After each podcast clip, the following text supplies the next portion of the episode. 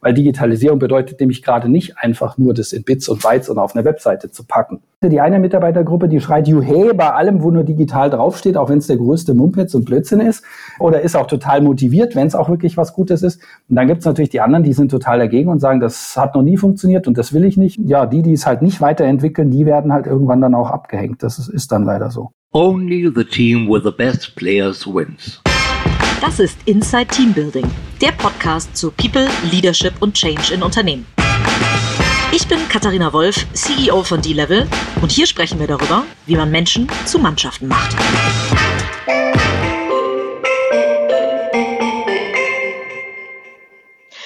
Hallo und herzlich willkommen zu einer neuen Ausgabe von Inside Team Building. Ich habe wieder einen spannenden Gast bei mir, natürlich wieder nur virtuell dank Corona, ähm, und zwar den CDO von Hapag-Lloyd, ähm, Ralf Belusa oder Dr. Ralf Belusa. Ralf, vielen Dank, dass du dir die Zeit nimmst. Vielen lieben Dank, Katharina. Freut mich sehr.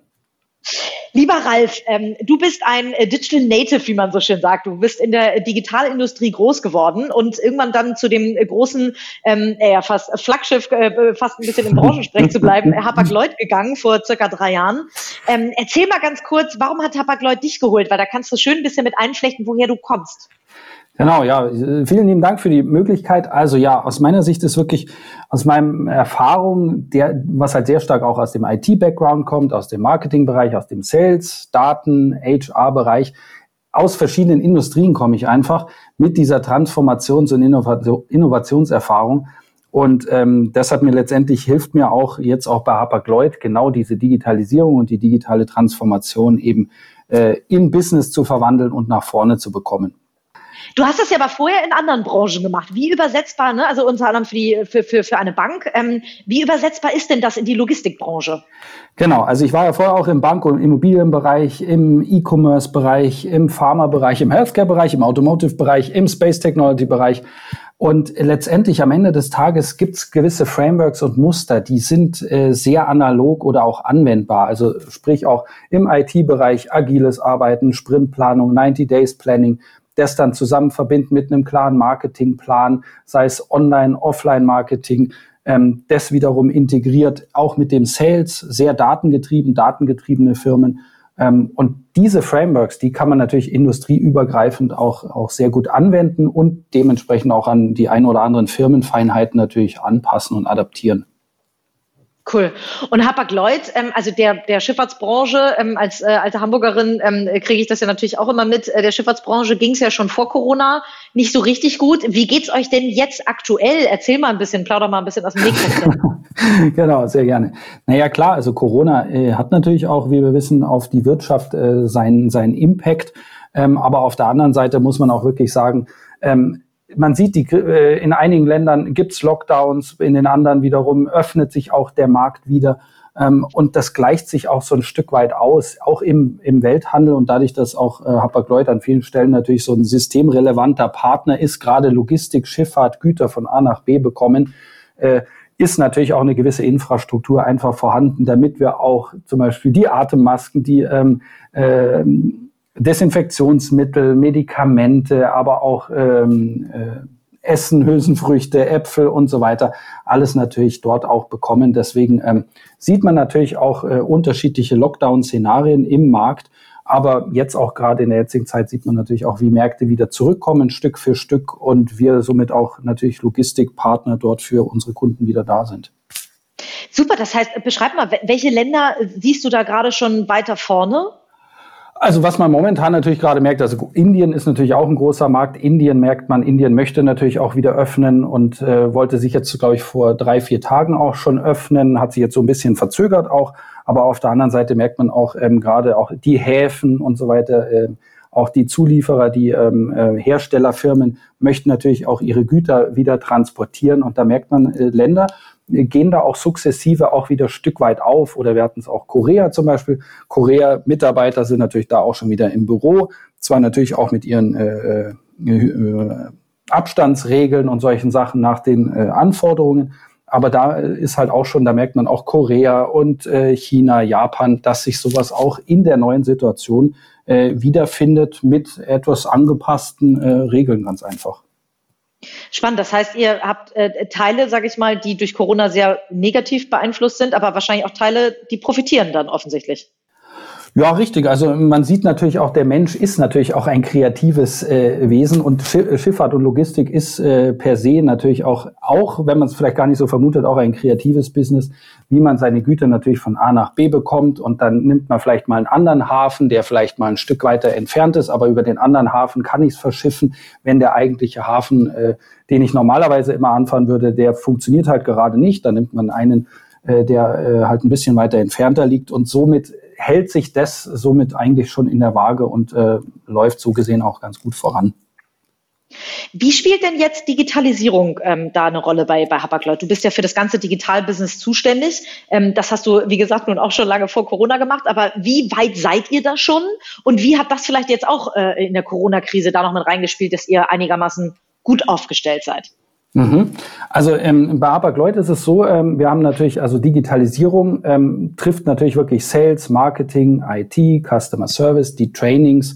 Das sind natürlich wirklich äh, äh, Punkte, die sind natürlich in der Digitalisierung vorhanden. Und da ist natürlich auch äh, gerade auch in der äh, Corona-Zeit oder jetzt auch in der Veränderung, ähm, dadurch, dass viele oder fast alle dann im Homeoffice sind, äh, verstärkt es natürlich auch die Digitalisierung, also Nutzen von digitalen äh, Tools, wie wir mit Mitarbeitern zusammenarbeiten. Also da ändert sich wirklich schon eine ganze Menge große Trainings gemeinsam zu machen, virtuelle Konferenzen, äh, was wir relativ schnell auch im März dann schon umgesetzt hatten, äh, globale Trainings mit den Kollegen, ähm, aber eben auch zum Beispiel dedizierte globale, lokale Kampagnen, Initiativen, in den einzelnen Ländern auch digital dann umgesetzt mit den Kollegen. Ähm, da, da lernt die Organisation oder da lernen Firmen gerade auch in der jetzigen Situation natürlich super schnell dazu. Und befeuert das sogar die Digitalisierung bei euch jetzt gerade?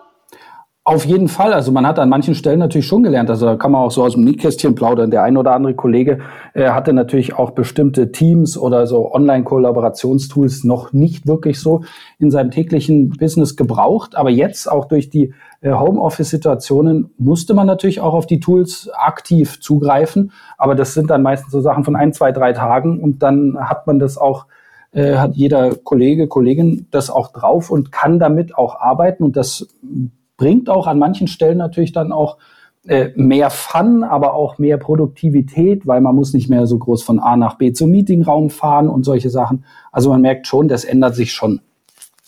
Das heißt, ihr investiert jetzt auch weiter in das Thema digital, weil ich sehe jetzt so am Markt so total unterschiedliche Richtungen, die Unternehmen, die ähm, zwar im Umsatz schrumpfen und trotzdem wahnsinnig viel investieren, weil sie wissen, ohne digital geht's nicht, und die, die so ein bisschen in so eine Schockstarre verfallen. Wozu gehört ihr? Ja, hatte ich, habe ich auch schon gesehen und ich auch in vielen Diskussionen mit äh, anderen. Also bei uns ist es wirklich so, ähm, Investition in digital ist natürlich nach wie vor da, weil gerade Sales, Marketing, IT, Customer Service, Trainings, da muss natürlich weiter und wird auch weiterhin investiert. Also wir machen da natürlich auch viele, was ich vorhin auch schon gemeint hatte, globale Trainings, Innovationskonferenzen mit den Kollegen weltweit, äh, damit wir so eine Art Learning Organization, Weiterentwicklung, aber auch diese ähm, Business-Kampagnen und Initiativen, dass wir die wirklich pragmatisch, businessorientiert immer wieder jetzt auch in der jetzigen Situation natürlich verstärken, aber auch Marketingkampagnen, E-Mail-Kampagnen, Sales-Kampagnen, ähm, das hört ja deswegen jetzt, äh, hört ja deswegen nicht auf. Und jetzt ist auch die Zeit genau dort, äh, sich auch in der Situation, weil alle natürlich jetzt viel stärker online und digital sind, dort natürlich auch gemeinsam ganz gut weiterzuentwickeln. Das heißt, ihr heiert auch noch im Digitalbereich? Also bei uns, ich bin ganz froh, äh, wir, oder wir haben Anfang des Jahres äh, etliche Kollegen auch schon eingestellt. Also ich selber bin da schon für dieses Jahr eigentlich äh, soweit äh, ganz gut aufgestellt und für nächstes Jahr dann auch wieder äh, geht es natürlich auch weiter ähm, weil ähm, der Digitalbereich, der wächst natürlich auch äh, dementsprechend, man sieht es an den Wachstumsraten, da muss man natürlich immer wieder weiter verstärken, weil gerade auch globale Kampagnen, globale Marketingkampagnen, globale E-Mail-Kampagnen, aber auch Sales-Unterstützung, auch mit neuen Management- und Business-Frameworks, äh, braucht man dann natürlich auch immer gute Leute, die einen da unterstützen können. Okay, cool. Und du hast jetzt gerade beschrieben, dass IT ja auch zu deinem Bereich gehört. Ist ja nicht immer ganz üblich für den CDO. Häufig gibt es ja noch einen CIO oder CTO im Unternehmen. Ähm, wie viel IT-Kompetenz braucht denn aus deiner Sicht ein CDO, um eine Digitalisierung in einem äh, Unternehmen überhaupt durchführen zu können?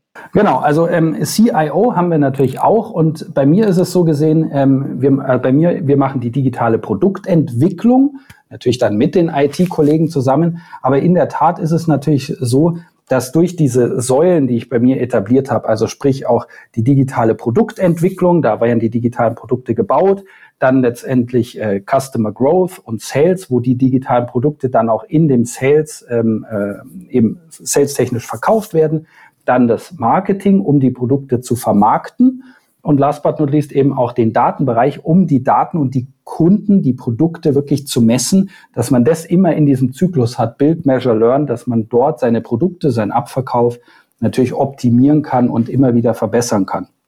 Und fühlt da, fühlt ja? da der CIO sich so ein bisschen auf den Schlips getreten, wenn ihr äh, IT-Produkte in, in, entwickelt? Nee, das ist, ist ja so ein, ein ganz starkes Thema, ist wirklich Collaboration, Miteinander, Füreinander gegenseitig sich helfen und unterstützen. Weil man muss natürlich auch sagen, äh, ein CTO, ein CIO, der hat natürlich ganz starke Kernkompetenzen in der Entwicklung, in IT-Infrastrukturen, äh, in äh, Datenbank, ob MongoDB oder AWS, Cloud-Systeme, solche Sachen. Ähm, auf der anderen Seite kommt dann natürlich auch digitales Knowledge. Wie bringt man das zusammen? Wo klickt der Kunde? Wo sind Dropouts? Wie verbindet man das mit Programmatic Advertising? Und wie optimiert man Richtung Search Engine und Search äh, Advertising, solche Sachen? Da kommen mehrere Kompetenzfelder äh, zusammen. Und wenn man die positiv und proaktiv gemeinsam nutzt, das gibt dann auch gemeinsam den richtigen Hebel, weil jeder kann seine Expertise äh, reinbringen und äh, ja, eins und eins gibt halt dann doch drei und mehr, weil man dann einfach gemeinsam viel mehr schaffen kann. Cool. Und du hast jetzt eben schon von digitalen Produkten gesprochen. Ähm, wie digitalisiert man die Seeschifffahrt denn überhaupt so? Was, ähm, was kann man sich denn unter digitalen Produkten bei euch vorstellen? Digitalisierung, wie digitalisiert man Schifffahrt überhaupt, ist natürlich auch so, eigentlich kann man ganz salopp sagen, äh, wie andere Firmen und Industrien natürlich auch. Ähm, die digitalisiert man natürlich, die Schifffahrt genauso. Für mich ist aber auch oft die Frage, was ich aus der Erfahrung rausgehört habe, ist, ähm, digitalisiert oder transformiert man? Ähm, weil die Frage ist auch, will man transformieren oder will man digitalisieren?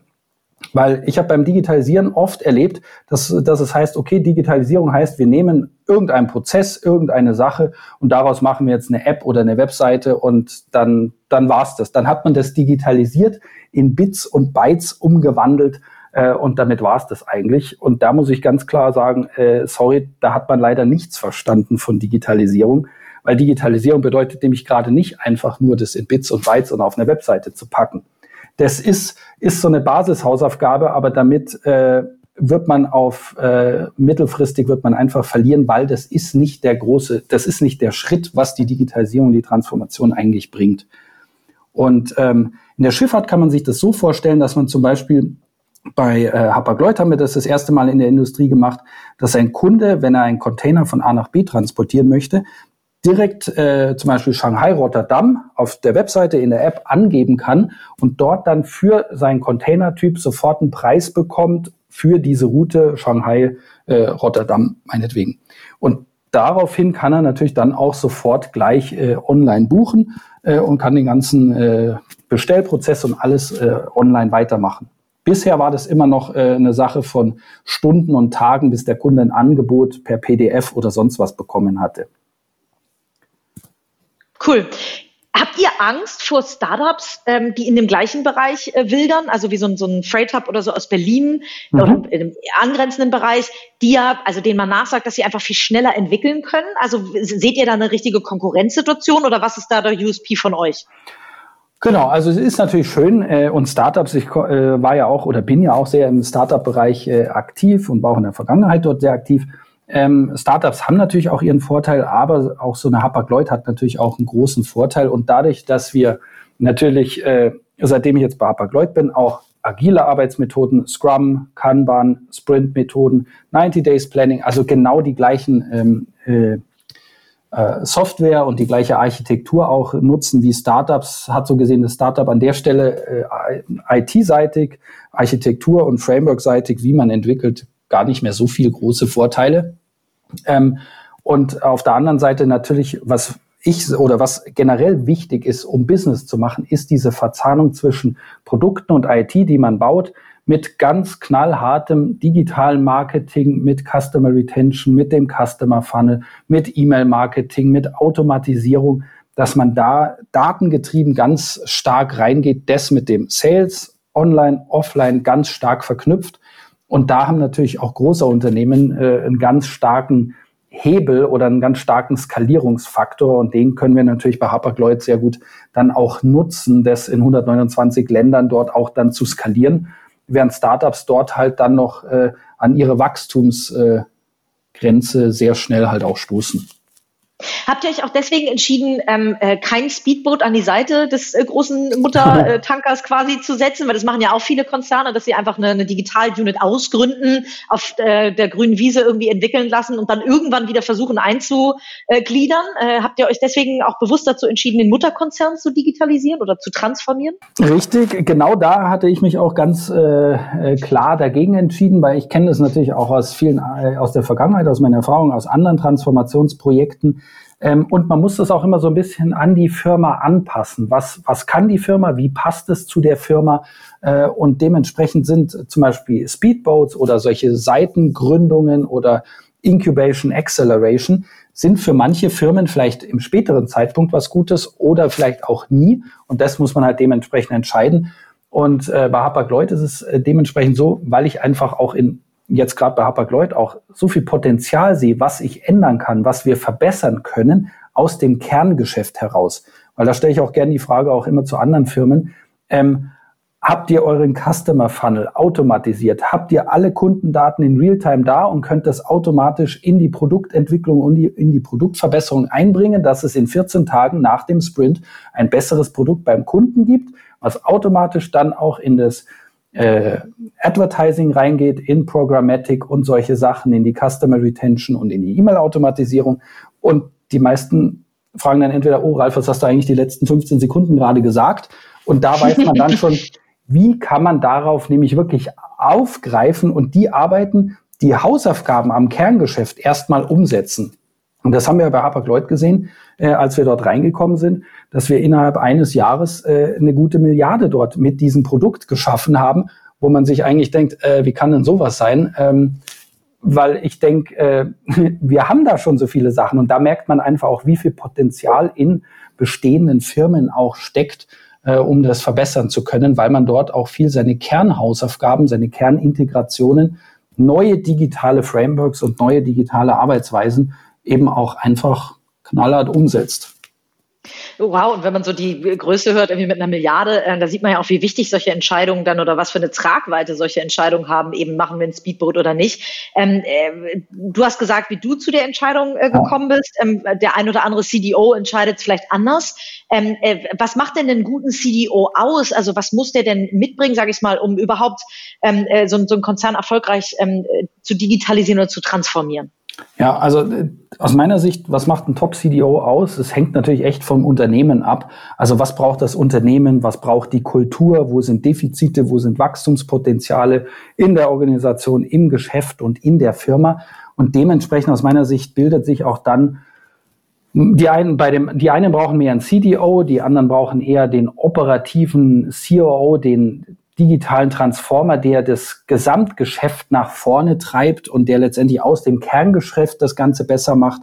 Ähm, der einen anderen Firma hängt es eher im, im IT-Bereich oder im Innovationsbereich, dass man dort letztendlich auf die nächste Stufe kommen muss. Und das muss man dann auch für jede Firma selber so ein bisschen herausarbeiten, was sie dort äh, letztendlich brauchen und wie dieser CDO oder COO, CIO ähm, letztendlich aussieht, um dort das zu schaffen. Wie hands-on muss so jemand denn sein oder wie hands-on bist du noch tatsächlich? Weil CDO klingt wahnsinnig groß. Ähm, du wirst mit Sicherheit auch mehr verdienen als ein Projektmanager. ähm, äh, aber wie hands-on bist du noch? Weil du startest ja irgendwie auf einer fast grünen Wiese.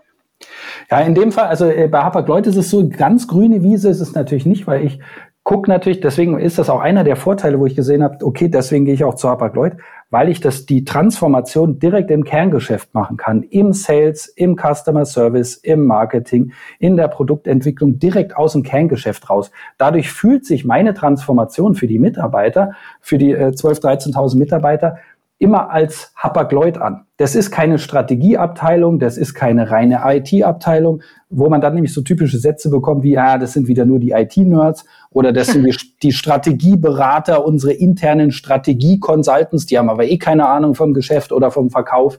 Und genau diese Schwierigkeiten habe ich nämlich nicht. Deswegen habe ich mich auch ganz klar gegen diese Satelliten oder Incubation oder Ausgründung entschieden, weil man damit nämlich genau diesen Reibungsfaktor vermeidet. Das sind IT-Nerds, das sind nur Strategieleute, die haben keine Ahnung vom Sales oder vom Produkt oder vom Markt.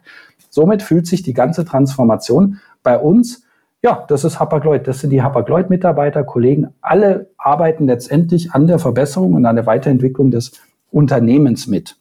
Was du gerade gemeint hattest mit äh, Hands-on, das, äh, ich habe da einen Satz für mich einfach so mitgenommen, wo ich immer sage, auch bei den Themen, also was der, was der Spezialist vielleicht in vier Minuten äh, schafft, äh, würde ich meinetwegen, sage ich mal, in 40 Minuten oder in vier Stunden hinbekommen. Also das heißt, ob es jetzt irgendwie eine AWS Cloud äh, einzurichten äh, oder auch äh, eine MongoDB oder auf der anderen Seite eine Programmatic äh, Advertising Kampagne bei Google oder auch äh, bei äh, für WeChat Kampagnen oder solche Sachen im Marketing sowas zu machen ähm, da muss man, denke ich, schon hands-on sein und mit dabei sein, weil das hat auch unweigerliche Auswirkungen auf die Entscheidungen, was man macht, damit man immer, also dieses lifelong Learning, dass man immer dabei bleibt und sich weiterentwickelt und weiter fortbildet, damit man einfach äh, gute Entscheidungen treffen kann und auch seine Mitarbeiter und Kollegen äh, leiten kann und motivieren kann und sagen kann, du, schau dir das an, das ist eine spannende Sache, lass uns drüber reden äh, und lass uns mal gucken, was wir dort machen können und auch von den Mitarbeitern gemeinsam sich weiterzulernen. Und deswegen ist dieses Hands-on oder dieses Lifelong Learning ist für mich ein zentrales Element, um einfach äh, erfolgreich zu sein. Jetzt hast du es so äh, ganz charmant beschrieben, ne? ihr, ihr digitalisiert aus, äh, eigentlich aus den Kernthemen heraus. Das heißt, äh, kann man sich wirklich vorstellen, dass es gar keine Gegenwehr gab? Gab es keine Angst bei Mitarbeitern irgendwie, da kommt jetzt die Digitaleinheit und digitalisiert mich weg? Ja, doch. Das ist natürlich überall. Das wäre ja auch komisch, wenn es nicht so ist. Ähm, ja. Weil man hat natürlich, es gibt äh, immer, es gibt äh, die, die einen Mitarbeiter, die eine Mitarbeitergruppe, die schreit Juhe bei allem, wo nur digital draufsteht, auch wenn es der größte Mumpitz und Blödsinn ist. Ähm, und, äh, oder ist auch total motiviert, wenn es auch wirklich was Gutes ist. Und dann gibt es natürlich die anderen, die sind total dagegen und sagen, das hat noch nie funktioniert und das will ich nicht und äh, ich mache das nicht, ich gehe vorher lieber in Rente. Also da gibt's alle Facetten ähm, und natürlich auch diese typische Angst auch, was man halt hat, wird mein Job wegrationalisiert, was passiert dadurch?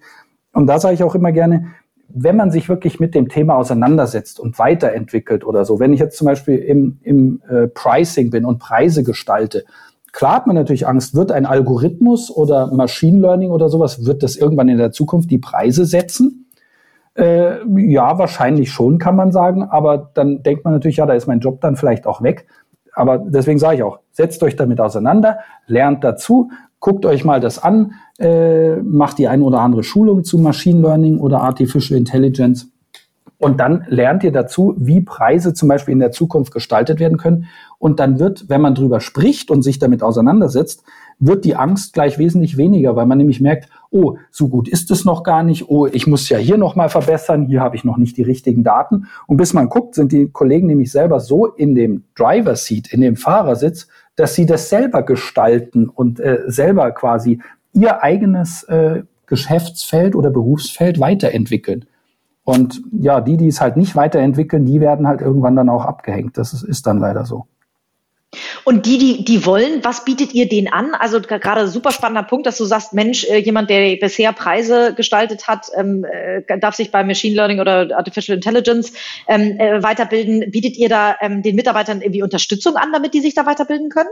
Also es gibt da natürlich mehrstufige Prozesse. Auf der einen Seite gibt es natürlich Corporate Learning Module, es gibt äh, Lern- und Trainingseinheiten, es gibt auch, äh, was wir machen, natürlich so äh, mehrmals im Jahr so Konferenzen, wo wir uns austauschen. Und da guckt man natürlich auch, oder gucke ich auch sehr stark, wo befindet sich ein Unternehmen, wo muss man dort ansetzen. Und das heißt manchmal auch einfach nur ganz offen, ganz locker, bestimmte Workshops oder virtuelle Trainings anbieten, wo man sich auch erstmal schlau machen kann, um sich mit solchen Themen anzufreunden. Ähm, und das ist, das äh, sind so, so Schritt für Schritt äh, Frameworks, die kann man durchgehen, um der Organisation das immer Stück für Stück näher zu bringen. Dann auch meinetwegen agile Arbeitsmethoden, gucken, wie sieht das aus, gucken, wie kann man das anwenden. Ähm, das ist eigentlich eher so ein gemeinsamer Lernprozess, wo man sich da so Stück für Stück äh, voranarbeitet. Und um die Angst zu nehmen, hilft wahrscheinlich auch sehr viel Kommunikation. Du bist, ähm, genau. also äh, kann man, glaube ich, nicht nur in dem Podcast jetzt hier hören, äh, dass du ein kommunikativer Mensch bist, sondern hm. man kann es bei dir tatsächlich auch äh, sehen in Form von Artikeln, die du bei LinkedIn schreibst, etc. Ähm, wie viel musst du da abstimmen mit dem Konzern, was du nach draußen gibst? Also es ist natürlich bei, bei LinkedIn oder solche Sachen, es sind natürlich auch viele Sachen klar, ähm, wenn es jetzt irgendwelche, klar, Betriebsgeheimnisse, sonstige Sachen, äh, passiert natürlich gar nichts. Aber wenn man jetzt zum Beispiel spricht, okay, man macht jetzt hier einen Podcast oder es gibt neue äh, interessante äh, Dinge im Markt, die kann man natürlich ganz normal einfach äh, auf LinkedIn oder auf sozialen Medien oder sowas äh, auch letztendlich posten und drüber sprechen und sich dann auch austauschen mit anderen und gemeinsam eben dazulernen. Also das ist einfach ein, ein Miteinander, ähm, was einfach auch mit dazugehört. Und das ist ja auch eigentlich total positiv für die Marke Hapag-Lloyd, weil du vertrittst ja am Ende auch die Marke nach außen. Ähm, wie, wie wird das wahrgenommen? Also sehen die dich da auch so ein bisschen als Business-Influencer? Ja, richtig. Also Business Influencer ist natürlich so eine Sache, äh, wo ich mir da, hm, beeinflussen will ich da natürlich eher weniger. Ich will natürlich helfen, inspirieren, motivieren. Das ist so eher, eher mein Ding. Ähm, was ich natürlich auch gut finde, gerade auch bei LinkedIn, ähm, weil da sehe ich natürlich, da kann ich natürlich Zehntausende, also wirklich Zehntausende Mitarbeiter über LinkedIn gleich direkt erreichen. Wir können uns offen austauschen und das ist doch einfach eine mega coole Situation. Und so haben wir natürlich auch eine große globale Community und jetzt gerade auch äh, bei uns äh, Hapag-Lloyd und Marketing und solche Sachen. Das sind 144 Länder mit den verschiedensten Fachkenntnissen, Fähigkeiten. Und da kann man sich austauschen, helfen, in Kontakt bleiben. Und das ist natürlich eine, eine mega gute Situation, ähm, um sich gegenseitig einfach zu inspirieren, zu motivieren, äh, zu unterstützen. Und dafür sind solche Sachen dann eigentlich auch wirklich super, super hilfreich, ähm, weil der ein oder andere äh, liest dann äh, halt LinkedIn oder bestimmte äh, Portale einfach ein bisschen mehr. Dann bekommt man es intern, extern und da gibt es einfach ein ganz gutes äh, Bild für alle. Ist das etwas, was auch zu einem modernen Manager heutzutage dazugehört? Also Dieter Zetsche von, von ähm, ehemals Daimler ähm, ist ja auch sehr präsent auf den äh, ganzen äh, Social-Media-Kanälen, auch auf, auf LinkedIn, super viele Follower. Ähm, ist das was, was wo moderne Manager sich darauf einstellen müssen, dass sie da eben auch äh, eine Art der äh, Person des öffentlichen Lebens werden? Also ich glaub's ja schon, aber ähm, es ist natürlich auch so eine Sache, da ist jeder auch so ein bisschen anders. Der eine mag das ein bisschen mehr, der andere vielleicht auch ein bisschen weniger, der andere sagt sich, boah, nee, das brauche ich gar nicht, ist nur Spielerei. Ähm, ja, also da, da gibt es natürlich die unterschiedlichen Facetten. Ich für mich selber habe erkannt, dass das natürlich äh, wirklich wichtiges Tool auch ist, um mit den äh, Kollegen in 144 Ländern auch in Kontakt zu bleiben äh, und sich gegenseitig zu motivieren, zu inspirieren, das, was ich gemeint hatte, sich zu helfen auch. Ähm, also aus meiner Sicht, äh, ich finde, dass sowas kann man wirklich gut nutzen äh, und, und äh, bringt auch den jeweiligen Kollegen auch überall insgesamt natürlich wesentlich mehr. Cool. Vielleicht noch einmal so ein bisschen zu dem, wie du ähm, äh, dein Team aufbaust. Der äh, Podcast heißt ja nicht umsonst Inside Team Building. Mhm. ähm, worauf achtest du denn, wenn du Leute bei dir an Bord holst? Vielleicht gerade in dieser Kombination aus, es muss ein Digital Native sein, muss aber irgendwie mit einer Konzernwelt oder einer Konzernkultur matchen. Mhm, mhm.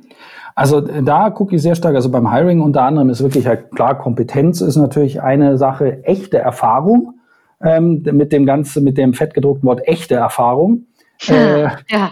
ähm, weil da gibt's doch, äh, lernt man sehr stark äh, zwischen Sachen äh, mal sich angeguckt haben oder bei Sachen mit dabei gewesen zu sein und Sachen wirklich selber zu machen, ist halt doch echt ein Unterschied. Deswegen äh, ja, muss ich das ganz klar sagen. Und halt das Mindset ist äh, super wichtig, ähm, dass jemand wirklich positiv, helfend, offen ist und auch in die Kultur so gesehen auch reinpasst. Wie findest du denn raus, ob so jemand ähm, das mitbringt? Also äh, eine echte Kompetenz. Wie findest du das in einem ja. Gespräch? Also am Ende hat man ja ein oder zwei Interviews irgendwie mit einem Menschen. Wie findest du das raus? Also aus, dadurch, dass ich sowas schon so häufig gemacht habe und hunderte äh, Gespräche geführt habe, das äh, auch, auch für eigene Firmen und äh, in Startups oder auch jetzt in großen Unternehmen, ähm, aus meiner Sicht, das merkt und spürt man äh, schon in den ersten Minuten, wie sich jemand gibt, wie man auf Fragen antwortet, wie man auch miteinander zurechtkommt. Äh, und aus meiner Sicht, da bekommt man wirklich Erfahrung, worauf man achtet und was auch wichtig für das Team ist innerhalb der Firma. Gibt es da so bestimmte Fragen, die du immer stellst? Ähm, es gibt eigentlich so diese ganz normalen, auch die, klar, HR-Standardfragen, die man natürlich hat. Was für mich da wirklich relevant ist, ist, das merkt man an den Antworten. Also wenn jemand wirklich Plan hat und wenn jemand weiß, von was er spricht, dann antwortet der gleich ganz anders. Man merkt das auch sehr häufig ähm, in manchen Gesprächen, zum Beispiel wenn es jetzt um Sales geht, um Consultative Selling oder im Marketing und Programmatic. Wenn sich jemand auskennt, dann klingt das nicht so wie aus dem Lehrbuch dann mhm. weiß man, okay, da, da, da hat jemand wirklich die Schaufel in der Hand und weiß, wie das funktioniert. Deswegen meine ich das mit echter Erfahrung äh, und hat das auch mal echt ausprobiert. Und da geht es mir gar nicht so sehr darum, äh, ähm, mir geht es wirklich darum, dass man das wirklich gemacht hat. Ob man das jetzt lang gemacht hat oder wie auch immer, das, ist, das kann man ja aufbauen. Aber das geht um dieses echte Machen und echte Ausprobieren. Weil da merkt man auch jemand, ob jemand die Schaufel in die Hand nimmt oder ob jemand noch äh, drei Wochen länger auf, drauf guckt, äh, ob er sie in die Hand nehmen soll. Also das macht auch so ein bisschen den Unterschied aus. Es gibt jemand, äh, es gibt halt äh, doch auch den ein oder anderen Menschenschlag, der dann halt die, die Schaufel in die Hand nimmt und dann das mal einfach ausprobiert. Okay, also einfach mal machen ähm, äh, scheint bei dir gut anzukommen. Gibt es so No-Gos bei dir? Also wann überschreitet man eine Linie, dass du sagst, sorry, aber das funktioniert mit mir nicht? Ähm, aus meiner Sicht ist halt ganz wichtig, dass dieses positive Growth-Mindset vorhanden ist, dass man wirklich positiv, kollaborativ ins Unternehmen passt. Und ganz wichtiger Punkt ist, dass man hilft. Ähm, weil man kann äh, Prozesse definieren und Abläufe und was man gerade auch in großen Unternehmen hat. Das hat man natürlich dort auch. Ähm, aber dass man sich immer vor Augen hält, wie kann ich dem Kunden helfen, wie kann ich meinen Kollegen helfen äh, mit meinen Fähigkeiten. Und das ist ein Kernelement, was aus meiner Sicht wirklich super wichtig ist. Und das merkt man häufig schon im, äh, im Vorstellungsgespräch oder sowas, wenn man irgendwas gemeinsam macht oder wenn es nur darum geht, einen Laptop anzuschließen oder ach, wenn man Ka Kaffee, Kaffee sich eingießt oder sowas, da merkt man schon dieses, diese, diese Umgangsformen einfach auch. Ähm, ja, Super spannend. Du hast jetzt gerade einen, einen Punkt angesprochen, der natürlich gerade jetzt so in Krisenzeiten ein, ein sehr schwieriger Punkt ist, nämlich dieses positive Mindset. Mhm. Ähm, äh, ich bin auch ein sehr positiver Mensch, du wirkst auch wie ein sehr, sehr positiver Mensch. Wie behältst du das denn bei oder wie überträgst du das auch in dein Team? Gibt es so Morgenroutinen, die du machst oder so? Wie bleibst du positiv, selbst in Zeiten, wo wir alle vielleicht nur so auf, auf maximal auf Sicht fahren? Ja, richtig. Das ist natürlich auch, da muss jeder auch dazulernen und muss sich auch äh, jetzt auch umstellen und dazulernen, ähm, weil es gibt natürlich auch Situationen, da ähm, gerade auch, wir haben angefangen mit äh, äh, Daily Stand-ups. Also normalerweise haben wir Daily Stand-ups, die haben wir dann natürlich virtuell auch gemacht. Ähm, und äh, da merkt man dann natürlich, okay, äh, jeden Morgen da immer diese gleichen 15 Minuten, irgendwann hat man da schon gar keine richtige Lust mehr drauf und solche Sachen. Und da entwickelt man sich als Team einfach auch weiter. Und ich sehe das einfach, die Motivation dort reinzubekommen, ist dieses, dieses offene, proaktive mit seinen Kollegen gemeinsam sprechen, die Wünsche und Anforderungen zu besprechen und gucken, was kann man gemeinsam dort bestmöglich draus machen. Und das fängt schon mal äh, an, also jetzt gerade auch mit den neuen Tools, dass man sich mal einen anderen Teams-Hintergrund einstellt oder einen anderen äh, Hintergrund äh, oder dass man äh, den einen oder anderen Witz auch einfach machen kann oder auch, was wir auch manchmal gemacht haben, ist zum Beispiel abends äh, sich dann per Teams zum Beispiel äh, zu einem Glas Rotwein oder Bier noch mal kurz äh, getroffen hat und ausgetauscht hat und dann drüber gesprochen hat, wie man den Rotweinfleck wieder vom Sofa runterbekommt. Also, weil dann ist natürlich der, der, der Rotwein auf dem Sofa gelandet. Also dass man das auch ein bisschen offener, positiver sieht. Und es gibt natürlich auch, was, was ich auch merke, ist, so kleine Gesten, also auch in diesen Teamchats, da kann man Sonnenblumen schicken und Blumen und mal einen Daumen hoch oder äh, eine coole Brille oder sowas, dass man das mit auch einbaut äh, und äh, seine Mitarbeiter und Kollegen dort auch motiviert und mitnimmt. Und das kann auch mal ein Herzchen sein oder wie auch immer, dass man auch zeigt, ja, man ist menschlich, auch wenn man vor seinem Rechner irgendwo in der Welt sitzt äh, und dass wir das gemeinsam, äh, gemeinsam schaffen und gemeinsam zusammenbekommen und auch den ein oder anderen Witz einfach mal äh, reinbringen, los, loswerden oder auch das ein oder andere Private auch erzählen, weil gerade in dieser Homeoffice-Situation hat man ja noch nie so private Einblicke bekommen wie sonst, wenn man nur im Büro sich kennt. Also da lernt man natürlich seine Kollegen auch nochmal kennen, was die, was weiß ich, für Bücher privat lesen oder dass der ein oder andere ein richtiger Sport-Crack äh, ist und lauter Sportgeräte zu Hause hat, die man sonst nie äh, natürlich in der Firma gesehen hat. Absolut wahr. Wie, wie ähm, hältst du dich denn positiv oder auch fokussiert? Gibt so, äh, meditierst du, ähm, wie der ein oder andere Manager, machst du viel Sport oder wie, wie hältst du dich selber da im, im Lot? Also Sport machen sollte ich natürlich wesentlich mehr. Also das höre ich eigentlich so jeden Tag. Ja, hm, Ralf, du solltest mehr Sport machen.